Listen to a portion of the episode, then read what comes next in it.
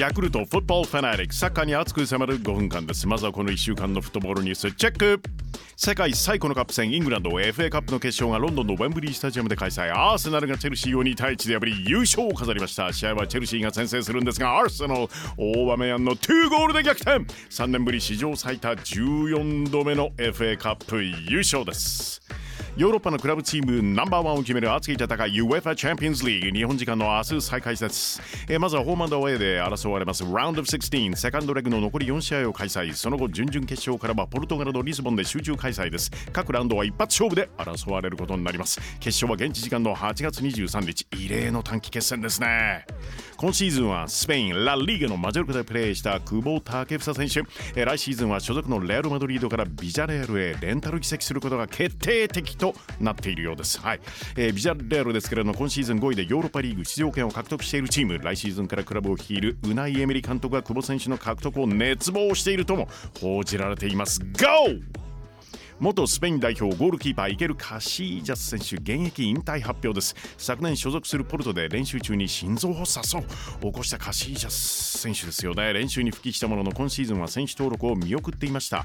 カシージャスレアル・マドリードで活躍。はい5度ラリーが優勝してるんですよね。3度チャンピオンズリーグ制覇。貢献しています。またスペイン代表としてはユーロ20082010年ワールドカップユーロ2012で優勝。すごい成績です。本当に心からお疲れ様でした。この選手は現役を復帰。昨年引退したサッカーの元オランダ代表アリエン・ロッベン。選手オランダ1部リーグの古巣フローリンゲンで現役復帰と発表です。オランダ1部リーグエール・ディビジー。9月12日開幕予定です。J リーグ J1 第9節明日土曜首位の川崎フロンターレはホームで大分を迎えます。3位のガンバ大阪ホームで横浜 FC4 位の柏はアウェーで横浜 F マリノス。清水は札幌名古屋は浦和鹿島は鳥栖。神戸は仙台とのマッチアップですね。あさって日曜2位のセレッソ大阪は FC 東京。広島は湘南と対戦です。さあ後半はこのマッチです。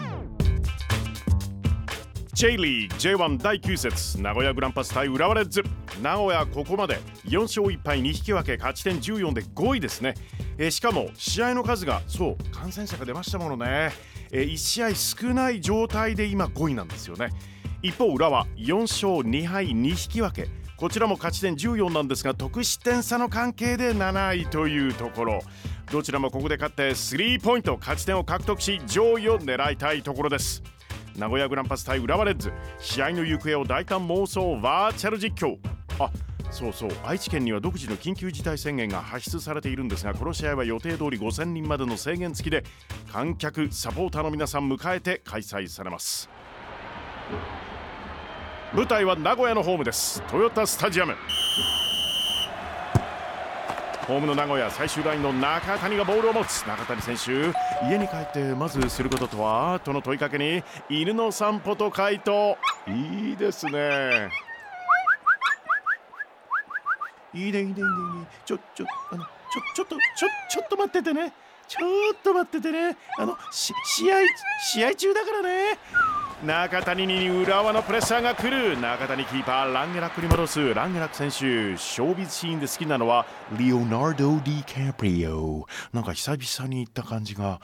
ランゲラックから長いボールが出た。受けたのはブラジル出身ジョアン・シュミッチ。シュミッチ前を見るそこには元ブラジル代表ジョー。いないのか移籍してジョー。でもこの人がいるじゃないか。このコーナーではシャツはパンツにインでおなじみの金崎夢生。夏場で暑くてもシャツはパンツにイン。ボールもゴールにインしたいところを狙うシュートから先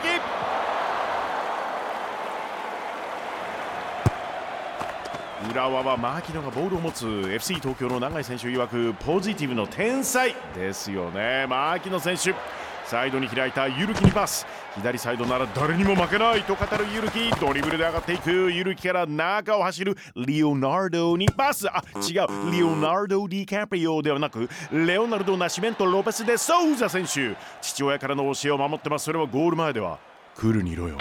レオナルドシュートも打てそうだがクールにパスを選択か。杉本受けてワンツー。もう一度リオナルド決めるかシュート。